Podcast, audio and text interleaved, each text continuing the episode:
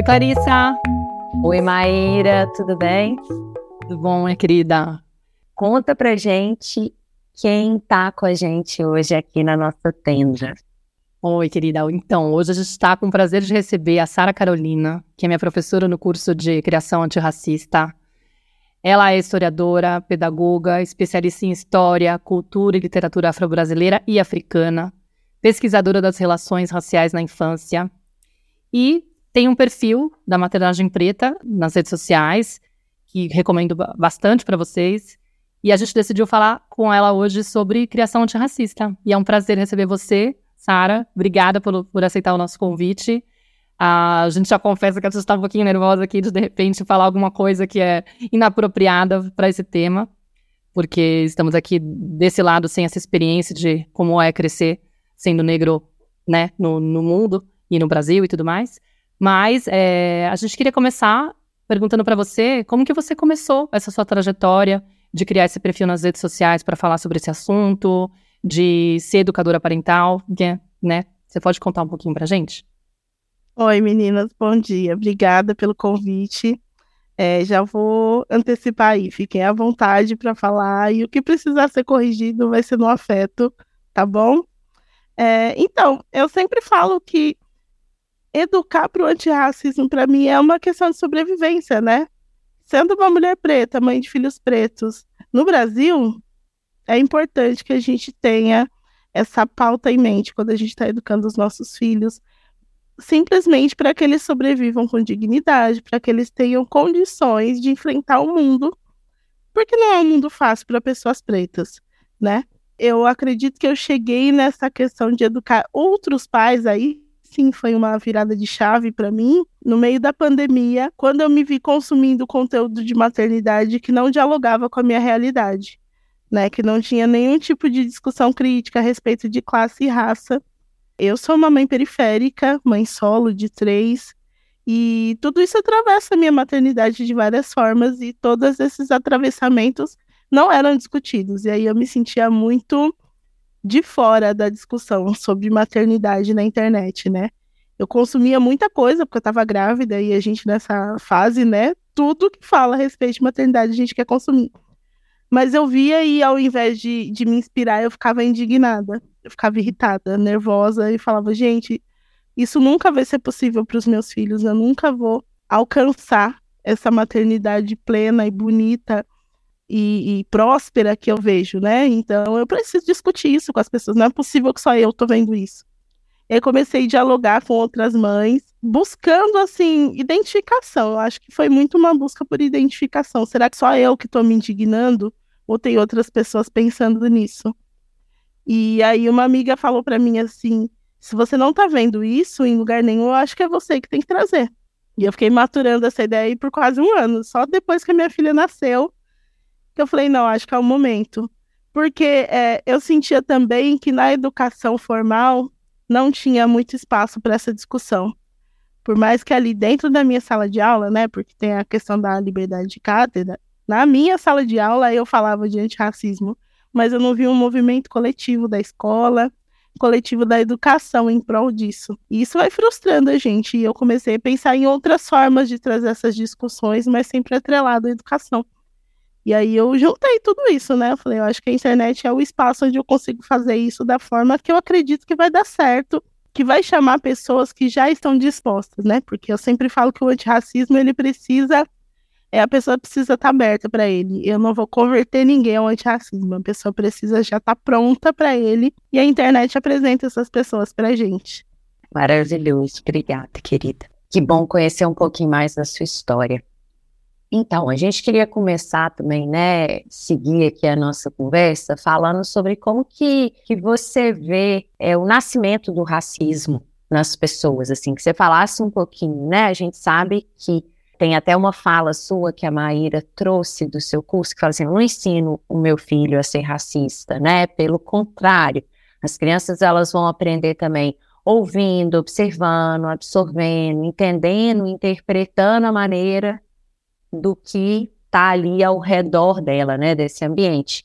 É um comportamento social, estrutural, cultural, está aí nas redes sociais, nas propagandas, na TV, enfim, cercando aí, a gente é bombardeado por esse, né, é, pelo, pelo racismo mesmo, assim. Então, queria que você falasse como que ele nasce, assim, que você aprofundasse um pouco nessa questão para limpar um pouco os nossos sentidos, para que a gente possa compreender melhor.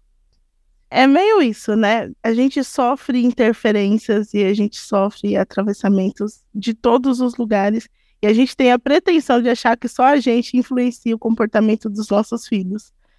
Nunca, né? Jamais. Eles convivem com muitas pessoas, nós convivemos com muitas pessoas, e as crianças, elas observam muito mais do que a gente imagina, né? Elas absorvem muito do que a gente imagina e interpretam a maneira dela.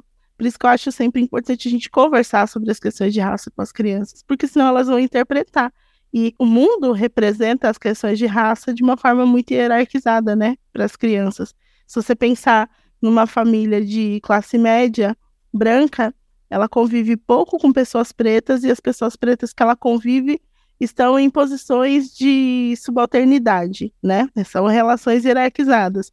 É o porteiro, é o motorista, é empregada. Então as crianças vão entender que essas pessoas precisam, que essas pessoas devem ocupar esses espaços, né? Essa é a interpretação que ela vai ter, a não ser que a gente traga discussão a respeito do quanto pessoas pretas no Brasil foram afetadas negativamente pelo nosso sistema, pela nossa estrutura, né? E quando a gente fala de racismo estrutural, porque é isso, as pessoas pretas, desde sempre, desde quando chegaram ao Brasil, tiveram menos oportunidades, nunca existiu política pública de assistência a essa população, e aí a gente entende que o Brasil se estruturou dessa forma. Essa ideia de que o racismo estrutural vai desculpar todos os comportamentos racistas, mas a gente precisa pensar que é o nosso papel discutir como esse racismo estrutura a nossa vida, né? Porque ele pode estruturar a sociedade, mas ele não pode estruturar a nossa vida, a nossa dinâmica, as nossas relações pessoais. É aí que entra a discussão do antirracismo, é aí que entra essa criação antirracista com intencionalidade de pensar e mostrar para as crianças, principalmente, como a gente pode mudar essa dinâmica. E eu falo sempre das crianças porque eu não acredito que a nossa geração vai viver um movimento progressista com relação ao racismo, né? Porque a gente já veio de uma criação que veio dos nossos pais e que foi sempre muito racista e a gente vive um momento onde o mundo está né, tá num, num movimento de conservadorismo que inclui o racismo. Então, eu acho muito difícil que a gente supere isso agora. Mas é a gente discutir as origens desse racismo. Peraí, pessoas pretas hoje pagam pelos efeitos de uma escravização, de um trabalho compulsório a que elas foram submetidas, e por conta disso foram prejudicadas durante toda a história. E eu acho que se a gente não trouxer essas raízes históricas, fica muito, fica muito difícil para as crianças entenderem de onde vem o racismo. Porque se você simplesmente falar para uma criança, pessoas pretas são tratadas diferente porque as pessoas são racistas, além de muito cruel, porque as crianças não veem essa diferença, né? Nenhuma criança nasce racista, então elas não veem essa diferença. É muito cruel você falar isso para elas, sem trazer toda a problemática envolvida e da onde vem essa hierarquização em, em função da raça. Então é, é, sempre importante a gente discutir a questão da escravização, mas dessa perspectiva crítica, né, do quanto as pessoas pretas têm tido o seu trabalho, a sua força de trabalho explorada desde a colonização do Brasil e principalmente discutir é, parece um assunto assim muito complexo para falar com crianças, mas principalmente discutir políticas públicas, né?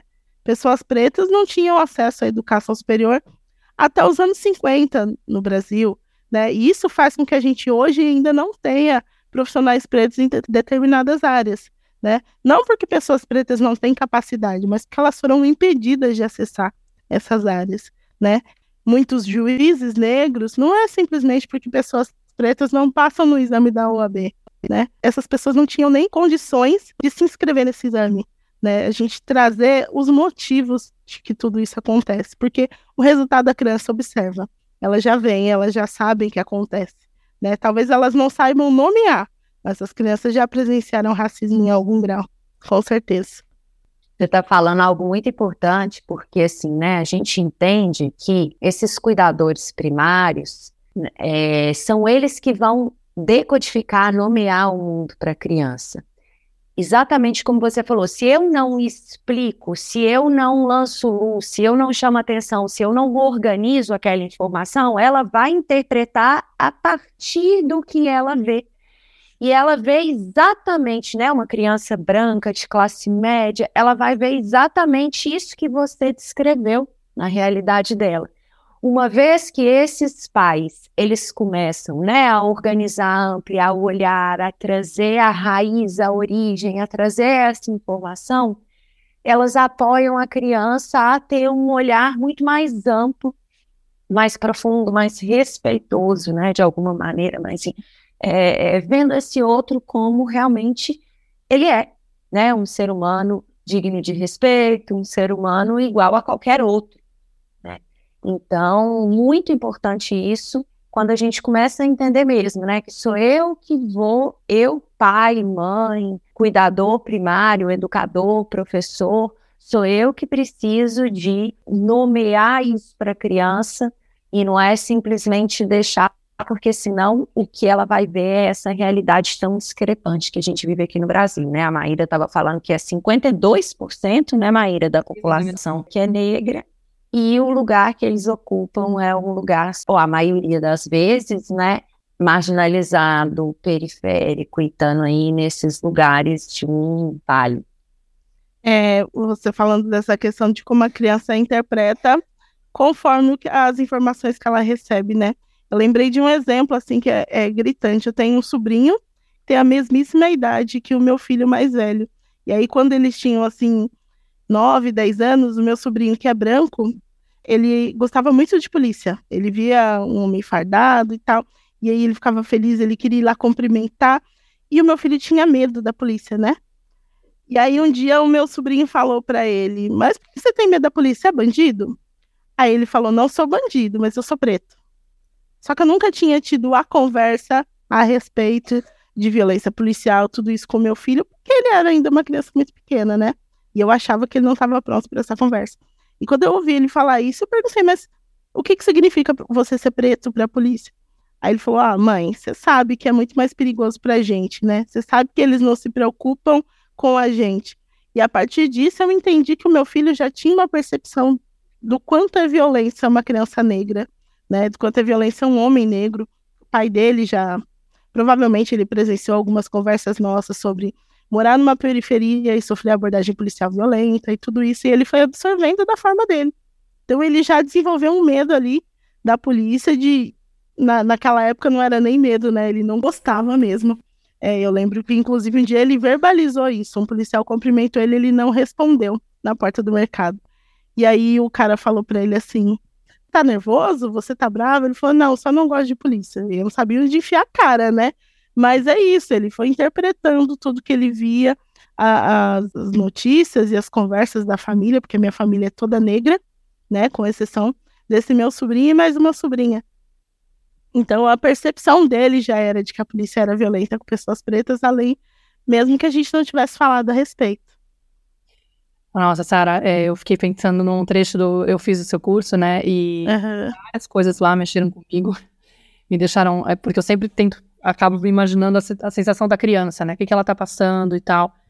Me conecto muito com isso. E teve uma das aulas que você falou sobre a criação com apego, e você vai trazendo lá os pilares da educação com apego e tudo mais, e uma hora você fala da cama compartilhada, né? Uhum. Da importância da criança se sentir segura, né? Do, na questão do, do sono, do sono seguro e tal. E você sugere, olha, uma das coisas que pode favorecer é você proporcionar a cama compartilhada. Mas não só porque ela vai estar. Tá digamos, garantindo esse afeto que é gostoso, né, esse contato físico que traz essa segurança física, mas porque para a criança negra, né, tipo, essa sensação de estar tá com o pai, garantir que está dormindo com o pai, é também saber que meus pais estão vivos, porque eles resistiram a mais um dia de luta contra o racismo. E é muito doido isso, porque são coisas que a gente não consegue nem imaginar. É isso que você falou, o recorte. Não tem esse recorte. Quando eu vou ver as educadoras parentais falando sobre esse tema nas inter na internet, nas redes sociais e tal, eu não sinto que eu tô sendo contemplada, porque esse dado é importantíssimo para uma mãe negra, de repente, se sensibilizar, fala assim, nossa, por que, que eu tô resistindo à cama compartilhada? Sendo que meu filho precisa dessa segurança. O quanto que é importante proporcionar isso para ele, para ele perceber que tá tudo bem, mamãe tá viva, tá tudo certo, a gente tá aqui. Publiquei hoje um, um Reels no meu perfil que mostra a cena de um episódio do Grey's Anatomy, uma série lá que a, a Flávia Pereira publicou no dela, eu republiquei, que fala que, que é a família, tipo, o pai e a mãe ensinando o garotinho como se posicionar diante da polícia caso ele seja parado. E assim, são preocupações que a gente não tem, né, do nosso lado. Uhum. Não dá para saber como é. Quando eu gravei a aula falando sobre a criação com apego, foi assim muito forte para mim, porque como eu tenho já um filho adulto, ele me ajuda muito nas problematizações, né? A gente conversa muito a respeito disso. E aí, a gente falando a respeito do nascimento da minha filha mais nova, que o pai não estava presente, porque quando eu fui para o hospital ele não estava em casa, mas aí mandei avisar. E ele não conseguiu chegar a tempo para assistir o parto porque ele sofreu uma abordagem e o policial simplesmente não acreditou que ele estava correndo para que ele estava com pressa, enfim, né? Porque ele saiu de casa do jeito que ele estava, ele estava na casa da mãe dele. E aí ele saiu de chinelo, do jeito que ele estava e veio correndo. E o policial simplesmente não acreditou que ele estava correndo para assistir o nascimento da filha dele. E aí eu lembro que o meu filho falou, é, eu fiquei triste por ele não ter conseguido chegar a tempo lá para você, mas eu fiquei feliz porque ele estava aqui pra gente, né? Porque aí como ele não conseguiu chegar no hospital, como ele já estava é atrasado, ele veio para casa ficar com os meninos. Porque aí ele me falou, quando eu soube que ele teve essa abordagem policial, que foi bem na porta da casa da mãe dele, então a mãe dele avisou, ó, acho que ele não vai conseguir chegar no hospital a tempo por conta do que está acontecendo aqui.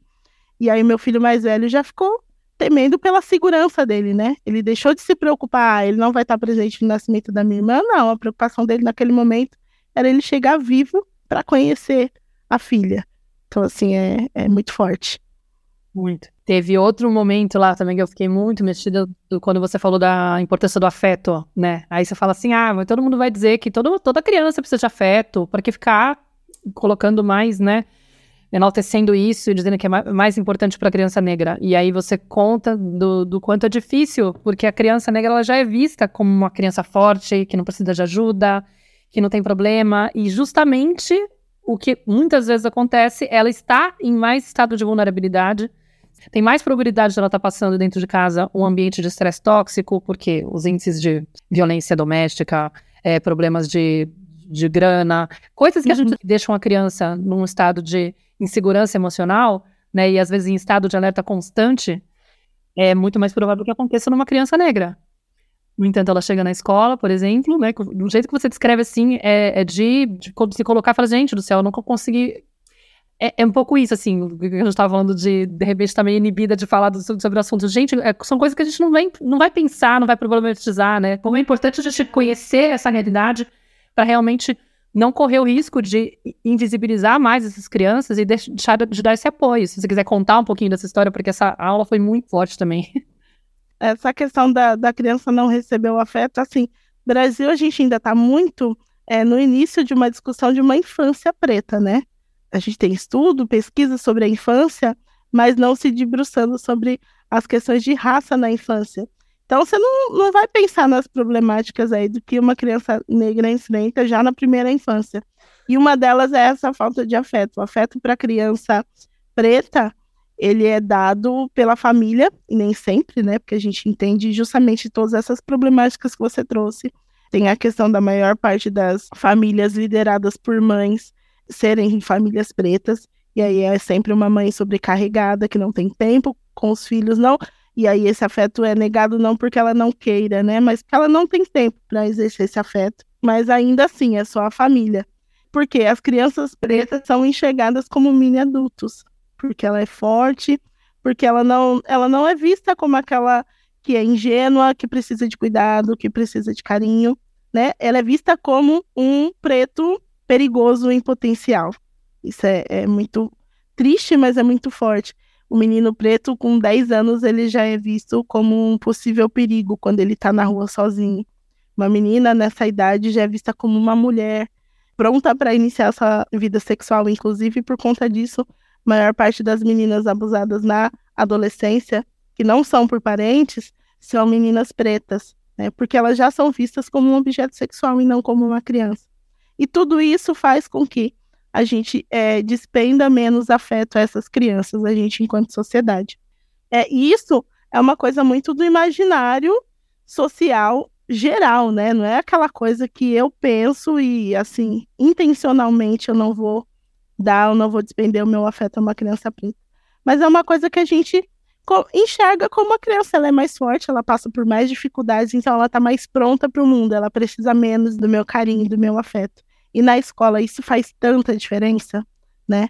Porque aí tem os dois extremos, é a, a, a escola enxerga a criança preta ou como uma criança que é muito forte e não precisa de ajuda, ou como uma criança que enfrenta tantas situações de vulnerabilidade que ela não precisa ser exigida na escola que ela não precisa, ah, eu não vou ser mais um dificultador na vida dela.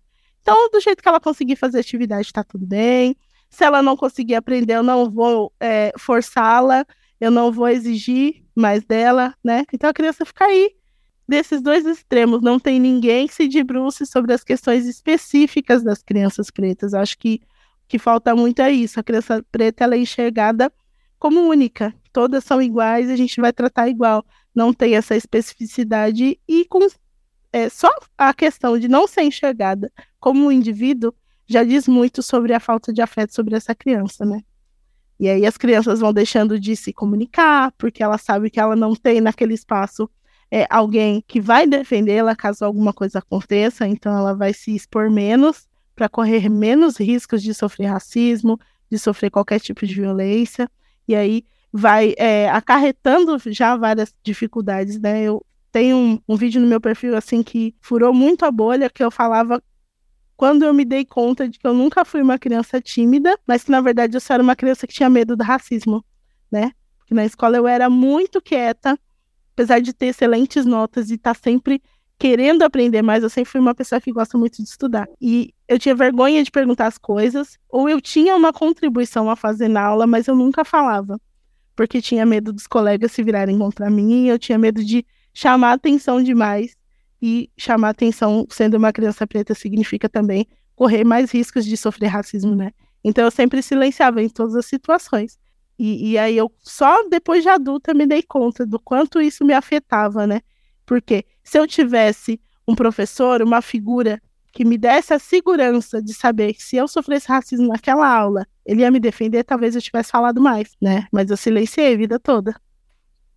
É, eu quero só trazer um exemplo, assim, que eu me envergonho muito até de trazer, mas acho que pode ajudar a gente a materializar essa sua fala ainda mais, assim, a gente branco, né? Quando eu tinha 17 anos, eu namorava um menino negro, preto. E uma pessoa muito próxima a mim tinha ido no centro, eu morava em Belo Horizonte, e ela tinha ido no centro, e quando ela voltou, ela claramente não gostava da minha relação com, com esse menino. E aí ela falou assim: Ah, eu vi um monte e falou o nome dele. Vamos supor que o nome dele é Gabriel. Ah, eu vi um monte de Gabriel lá no centro hoje. E é exatamente isso, assim, né? Isso que você falou, que a criança ela não é vista como um indivíduo, assim, o quanto que às vezes o olhar é é este olhar assim de os negros, a população negra, assim, que tem esse olhar extremamente, né? Assim, agora que você está falando isso, que que dor, assim, né? Eu falei com a Maíra, eu falei, nossa, eu nem sei se eu falo isso, mas assim, como que isso materializa exatamente o que você está falando da criança não ser vista como um indivíduo. E aí eu quero puxar um gancho para um ponto que, que a gente estava comentando aqui antes de você entrar também, que tem a ver com esse auto-ódio que a Maíra falou que você trouxe também no seu, no seu curso, né? Que a criança negra, às vezes, vai desenvolvendo dela mesma. Porque é, eu sinto assim, né, que tem toda essa questão estrutural, social, é, que também vem aí, né, talvez até do transgeracional das mães, dos avós, de tudo que, que os nossos ancestrais viveram, os ancestrais das crianças negras viveram, né, então todo esse registro traumático já nessa, nessa ancestralidade e a situação hoje, né, estrutural, cultural, enfim, e, e como que essa criança é importante, né, a gente ajudar essa questão né, do auto-ódio, assim, né, ajudar a criança a entender que elas foram levadas a acreditar nesses aspectos negativos da própria identidade delas, né? Dessa criança que às vezes não gosta do cabelo, que não se sente bonita por ter nascido preta, de não aceitar, às vezes, ser atendida por outro profissional preto, como você estava explicando, né? Que até pouquíssimo tempo o negro ele não podia estar num curso superior, numa faculdade. Então, eu queria que você falasse um pouquinho sobre esse auto-ódio, sobre a importância dessa representatividade. Queria que você aprofundasse um pouco, Sara, nesses temas, por favor. Então, essa questão do auto-ódio é, é uma coisa que ficou muito, assim, sendo muito discutida dentro do movimento negro nos últimos 15, 10 anos, mais ou menos, principalmente pela onda de aceitação do cabelo, né? Começou a discussão muito a partir desse empoderamento estético, onde as mulheres começaram a assumir a textura do seu cabelo natural e voltar a ter o cabelo crespo é, e deixar de usar químicas e tal.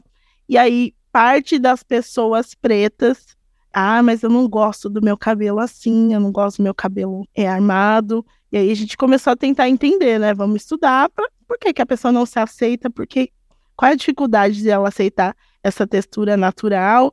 E, e a gente começou a entender lógico que essa discussão é muito antiga, mas é, voltou a ser discutida a partir disso, a gente começou a entender que, na verdade, esse auto-ódio ele representa tudo aquilo que representa para a pessoa branca, para a sociedade branca, é o marcador né, racial.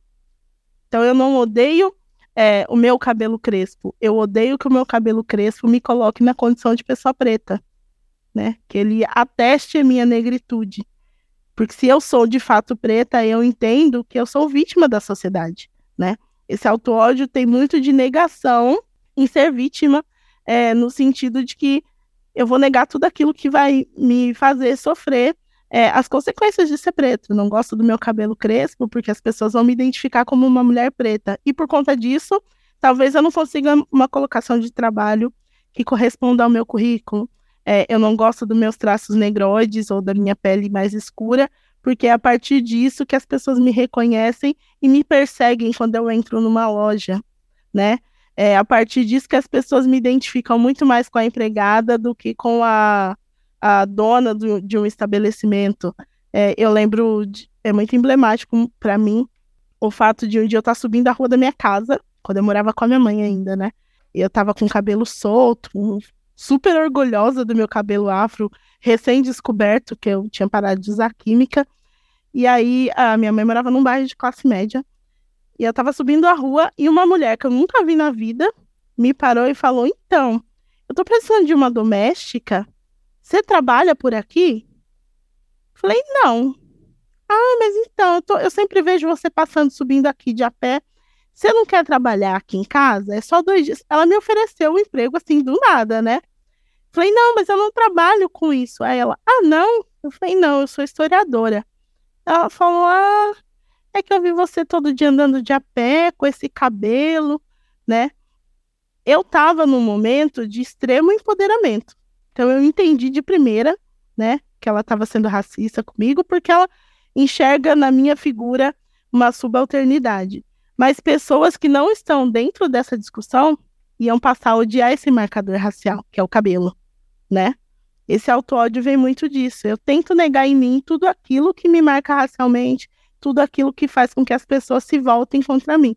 E na criança, muito mais, né? Porque, infelizmente, a gente sabe o quanto o ambiente escolar é violento e é o lugar onde as crianças pretas mais sofrem racismo, são apresentadas ao racismo na maioria das vezes. Então, a criança ela vai fugir de tudo aquilo que atrai a violência para ela, né? Então, ela não aceita que ela é negra, quando ela pinta um desenho, é, por mais que ela tenha o cabelo crespo, ela vai desenhar o cabelo liso, ela vai negar a sua identidade para fugir de toda essa violência, que infelizmente a escola não é capaz de protegê-la. Eu acho que o auto-ódio tem muito é, a discussão, principalmente por conta das últimas eleições aí, né, a respeito de políticos pretos de direita e as pessoas falando, ah, mas eles são contra o movimento negro e por conta disso eles foram extremamente rechaçados. E sim, eu me entendo que é, é, é muito contraditório você uma pessoa ver uma pessoa preta no lugar de poder lutando contra o movimento negro. Mas isso também é uma forma dele se manter né, numa posição onde ele não sofra ataques. Porque, ainda que o movimento negro todo se volte com ele contra essas pessoas, o movimento negro não tem a força estrutural que a branquitude tem. Então, se eu precisar eleger um inimigo, escolher um inimigo, eu vou escolher o que é mais fraco, né?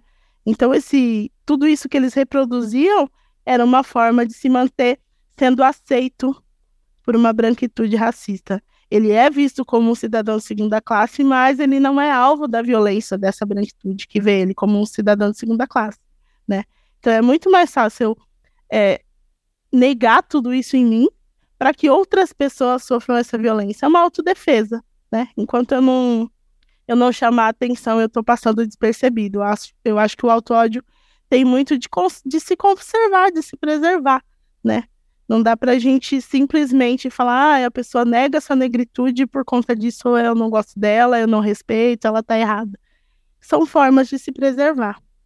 E a criança, ela tem muito menos ferramentas para isso. Então, ela vai apelar para aquilo que ela conhece. Nossa, é muito forte, né, Flor? Eu tava pensando aqui. É, eu até os 14 anos estudei, até a oitava série, estudei com um grupo de amigas e uma das minhas melhores amigas, o pai dela era negro. E a mãe era branca, era uma escola é, privada. Ela estava, ela claramente estava num ambiente privilegiado e era uma das poucas crianças negras da escola, né? E aí o tempo foi passando, naquela época eu era muito inocente, não tinha nenhum, não elaborava muito essas questões com certeza, mas um dia eu me dei conta, assim, acho que, na verdade, recentemente, escutando, acho que um podcast da Elisama com, com o Alexandre Coimbra, né, sobre esse tema, é, que eu nunca conversei com ela sobre esse tema. Mas eu via ela alisando o cabelo, eu via ela tentando tipo, apagar um pouco os traços dela para é, para poder parecer mais branca, mas nunca foi uma conversa que eu tive com ela. E olha que eu viajava com ela, fazia coisas com ela. Aí a gente manteve amizade por bastante tempo. Na época da faculdade, minha irmã casou nos Estados Unidos, porque ela foi morar nos Estados Unidos, acabou indo se casando lá com um cara lá. E aí eu lembro que eu tive a oportunidade na época de só ia minha família, e no final falou assim: "Ah, vou tentar chamar essa amiga também para poder ir, porque a irmã dela estava morando em Nova York e a minha irmã ia casar em Cleveland". Então, o que, que a gente sugeriu? Vamos fazer uma viagem, você vem comigo para Nova York. Ela falou, né? Tipo, a gente fica na casa da minha irmã, e aí a gente passa uns dias lá, e depois a gente aluga um carro e vai para Cleveland pro casamento da tua irmã. E a irmã dela morava no Brooklyn, em Nova York. E tava casada, tava morando com um cara que também era negro, né? E aí eu até falo aqui, tipo, na época eu chamava ela de mulata, mas depois eu descobri que não pode, que não é tão adequado. Então já tem uma coisa aí, eu falei, nossa, minha amiga sempre foi, minha amiga mulata, não pode ser mais mulata, enfim, deu um nó na cabeça.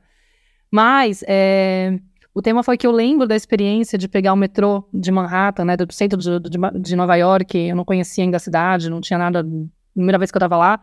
E quando eu ia pro Brooklyn, para poder ir para onde a, a, a, irmã dela morava, que ela morava mais ou menos no meio do, do bairro, as pessoas que eram brancas iam saindo dos, dos vagões do trem, né? O, o, trem ia ficando cada vez mais negro, né? Mas o que me chamou muita atenção era o quanto aquelas mulheres se arrumavam, destacavam os traços negros dela. Tipo, era uma coisa gritante em comparação com o Brasil. Eu falei, gente do céu, porque elas deixavam o cabelo natural, elas colocavam várias coisas no cabelo, elas usavam ou Black Power, então ela colocava trança, sei lá, era uma, tinha umas unhas compridas, se maquiavam. E aí eu lembrava, porque eu andava muito de transporte público no Brasil, né? Inclusive por trechos que eram próximos de periferia e tal, que tinha às vezes muito mais pessoas negras no ônibus também. Mas eu não via essa essa coisa do tipo, eu tenho orgulho, né? Tipo, eu gosto de quem eu sou e tal. É pelo contrário, eu via as pessoas tentando esconder os traços, né? E aí acho que a gente pode pensar um pouco assim, pensando na criança, né? Uma coisa também que ficou muito forte no curso, a importância da representatividade também, né? Eu tava olhando um dos curtas que você sugeriu, Cores e Botas, né? Da menininha que quer ser paquita e ela é negra. E o conflito entre os pais, né? E o irmão, porque o, o irmão fala assim: pra que deixar a menina ficar acreditando que ela pode ser paquita? E o pai falando: não, é importante ela passar por essas coisas, né? Ou seja, cada um deles com uma postura do tipo assim: incentiva, não incentiva, deixa ela sonhar, não deixa, porque, tipo, no fundo a gente sabe que não vai acontecer mas uh, ela tem que se arriscar, como é que vai fazer, né? E a menina super crente que ela vai conseguir ser paquita e não sei o quê, e, e, depois das falas das pessoas, né? Sua mãe deixou você vir fazer o teste? É que você não parece paquita. Ai, nossa, será que a gente vai ter uma paquita exótica, então? Ai, enfim. Esse exótico é, é, é de matar. Eu queria destacar uma coisa, é, duas coisas, né, que você falou. Primeiro, com relação ao termo mulato. Ele vem muito desse lugar de negar a negritude, né? De negar esse lugar de violência. É, a gente vem de um país que é muito mais miscigenado do que os Estados Unidos. E essa miscigenação, por isso que às vezes ela é vista como uma coisa negativa, né? Eu não, não é negativo a pessoa ser parda. É negativo o fato da população brasileira ser parda como um projeto. Esse é, é o ponto negativo, né? Porque era isso. Institucionalmente tentou se branquear a população brasileira, né? Então a gente entende como um movimento intencional de exterminar o negro. A população parda no Brasil significa isso, um movimento institucional para acabar com a população preta. Então, tudo foi pensado para negar a negritude das pessoas. E aí, por conta disso, é, a gente tem o colorismo, né? O que, que é o colorismo? Quanto mais preto você é, mais você sofre racismo. Assim, em linhas gerais, de uma maneira muito rasa, muito grosseira, é isso. Quanto mais preto você é, quanto mais melanina você tem, mais racismo você sofre. Então vão se criando mecanismos de negar a negritude, seja de forma estética, seja pelas palavras que a gente utiliza, né, a nossa linguagem, vai criando termos para não chamar a pessoa preta de preta. E aí tem o mulato, tem o pardo, tem o afrobege, que é o, o mais recente. Você vai negando essa negritude de várias formas, inclusive esteticamente. E aí, outra coisa que eu queria destacar é que você estava falando dessa questão do, do metrô, né? Ficar cada vez mais preto. Tem uma linha aqui em São Paulo que a gente sempre conversa sobre isso, uma linha do metrô, que é a linha vermelha, que ela termina no extremo da zona leste de São Paulo. Então ela começa ali na, na Barra Funda, cheia de pessoas brancas, e aí quando ela vai chegando no extremo leste, quando você chega lá, só tem preto. É impressionante, assim.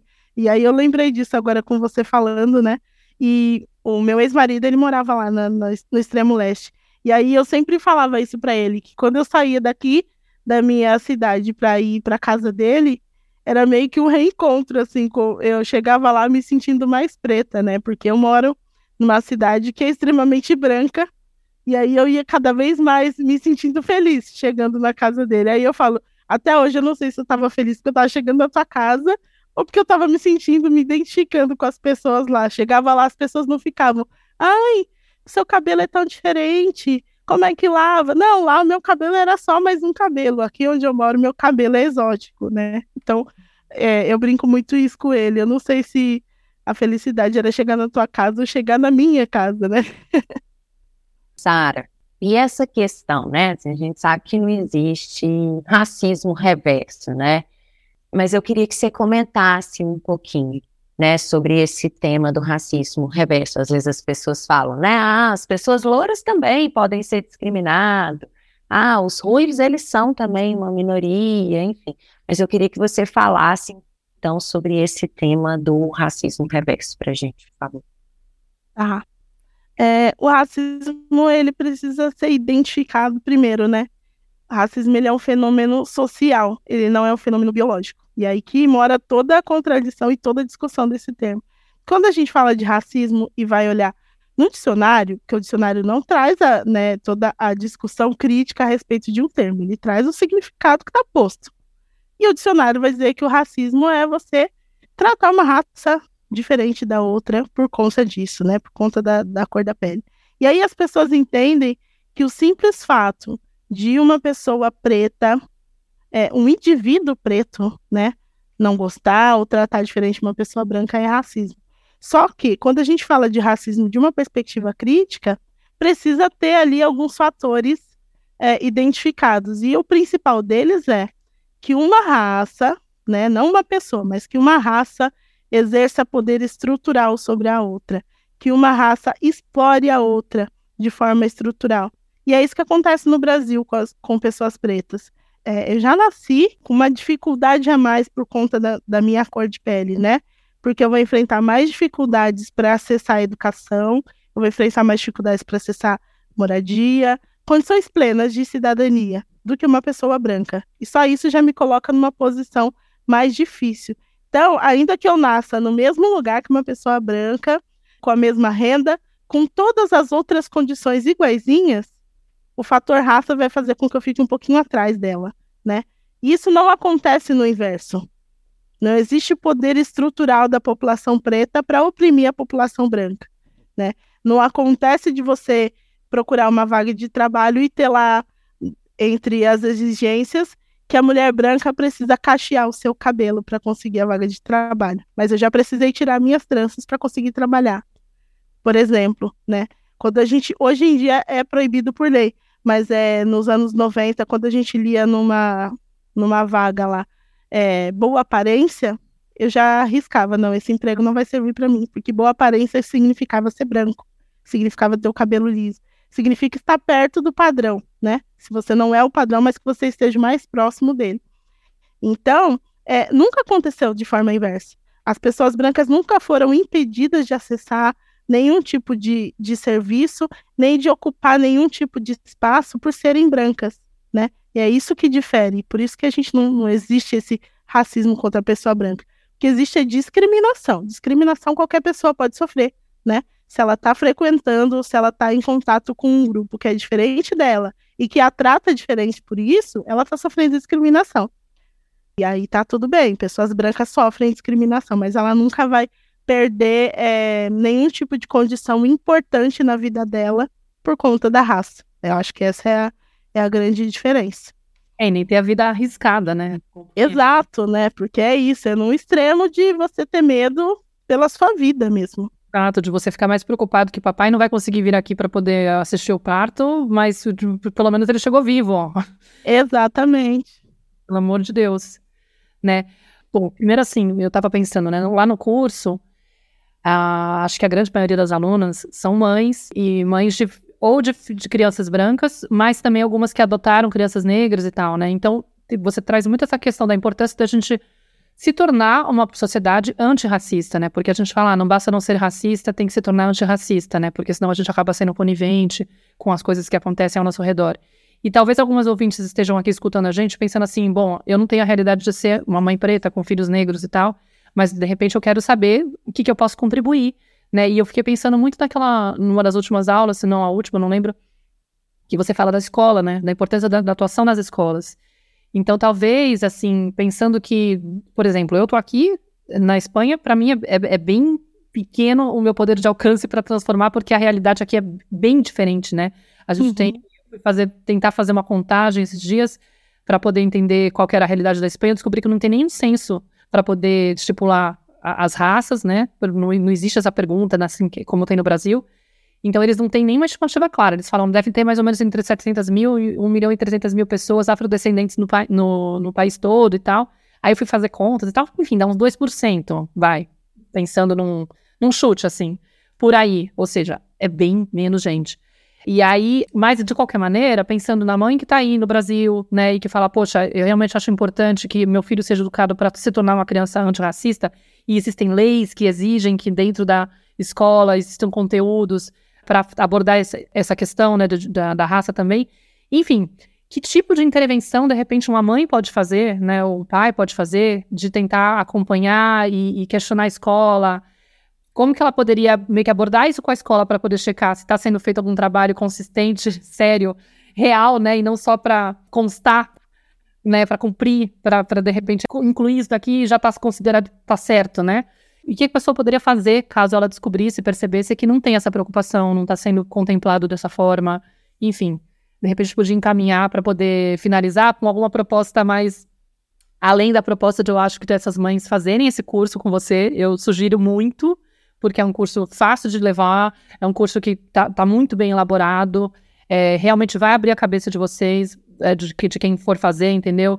E tem espaço para discussão, para conversar com você. Então, assim, é, é, bem lindo. Aliás, agradeço muito, né, por, ter aprendido tanto. Mexe com a gente e, com certeza, traz essas ferramentas, traz essa, essa possibilidade de você mudar o seu olhar e entender como se posicionar, né, para poder, inclusive, pegar as pegadinhas, né, que a gente tem, de como, em momentos que eu tô achando que eu tô sendo super, uau, é, antirracista, estou sendo super racista, né? Porque eu tô justamente tentando, ai, nossa, vou incluir essa pessoa no meu círculo só para mostrar que eu sou, sou, amiga de negros, entendeu? E, tipo, e uma coisa que de repente está só forçada. E você mesmo confessa essa sensação de pessoas que se aproximam e você percebe que a intenção é um pouco isso, se sentir bem como uma pessoa que, olha só, né? Eu, eu consigo me aproximar dessas pessoas e, e né, dessas pessoas. Tipo isso. Então dá, dá um certo pânico, mas talvez trazer um pouco isso, assim, algo que as pessoas possam olhar e falar assim, poxa, de repente eu vou na escola, intervenho, questiono isso e posso transformar essa escola, né? Porque é dessa forma que a gente vai mudar a sociedade, aos pouquinhos, com esse trabalho de formiguinha, isso que você falou, ah, talvez não seja nossa geração, muito provavelmente não vai ser nossa geração, mas a gente tem que plantar, né? O, a, é, esses, essas pequenas mudanças. É, primeiro, o antirracismo, é, as pessoas entendem o antirracismo como não praticar racismo, né? E aí precisa ter muita consciência de que ele tem que ir além disso, ele implica em ações, né? Não implica no não fazer, implica fazer alguma coisa. E aí, no caso da escola, especificamente, no Brasil a gente tem uma lei que obriga que as escolas trabalhem cultura e história afro-brasileira, entre outras culturas, né? Essa lei começou falando de cultura afro-brasileira e foi se expandindo para é, cultura indígena, é, de populações ribeirinhas, enfim, abarcando aí a cultura de, de populações minoritárias é, socialmente, né? Porque se a gente fala de pretos como minoria no Brasil só socialmente, porque, né, em números a gente é, é, é mais. Mas, enfim, na escola tem essa lei que não é cumprida. Se a gente for pensar aí nas escolas públicas, tem uma pesquisa que diz que 27% só das escolas cumprem essa lei. E desses 27%, 13% apenas estão cumprindo é, com excelência, né? A grande maioria que cumpre, cumpre só para dar aquele cheque na lista, né? Olha, conseguimos, fizemos isso daqui, mas sem uma intencionalidade, enfim. E a gente, enquanto sociedade, precisa cobrar que essa lei seja aplicada. E enquanto pessoas brancas, que eu sempre converso com os alunos do curso, é que vocês precisam ser apoio para as famílias pretas, né? Porque o que acontece? As famílias pretas sentem essa necessidade, lógico, muito mais, né? Porque está falando da nossa cultura que não está sendo representada, daquela criança que nunca se vê nos personagens da literatura que é trazida para a escola. Então a gente está todos os dias observando isso, mas quando a gente cobra, o que a gente ouve na devolutiva é: ah, mas aqui a gente tem três alunos pretos, né? N não dá para a gente falar só disso porque a grande maioria é branca. Mas essa maioria branca também precisa ouvir. Só que essa maioria branca precisa reivindicar isso, né? Precisa ser essa força, precisa ser aliada de fato. Então, é, as famílias brancas também cobrarem a aplicação dessa lei e, principalmente no caso de, de escolas públicas, é se colocarem como apoio. Porque o que acontece também é que no Brasil a gente tem pouco material para desenvolver para aplicar essa lei. Né? A gente precisa falar de cultura e história afro-brasileira e indígena, mas a gente não tem livros didáticos que falem disso com excelência. A gente não tem material pedagógico adequado. É uma coisa que ainda está muito engatinhando. A gente tem muita literatura nesse momento, mas ainda assim, é uma literatura que foi escrita para ocupar um nicho.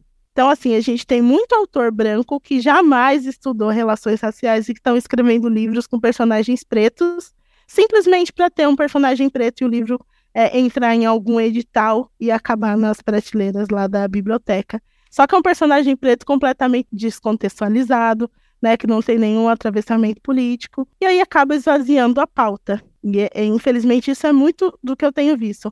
É muitas famílias, olha, eu tenho muitos é, livros, e na escola do meu filho a gente sempre lê e tal, mas que livro é esse? A gente começou, inclusive eu fiz esse movimento com uma das minhas alunas, analisar a literatura preta que ela estava, que a filha dela estava tendo acesso na escola.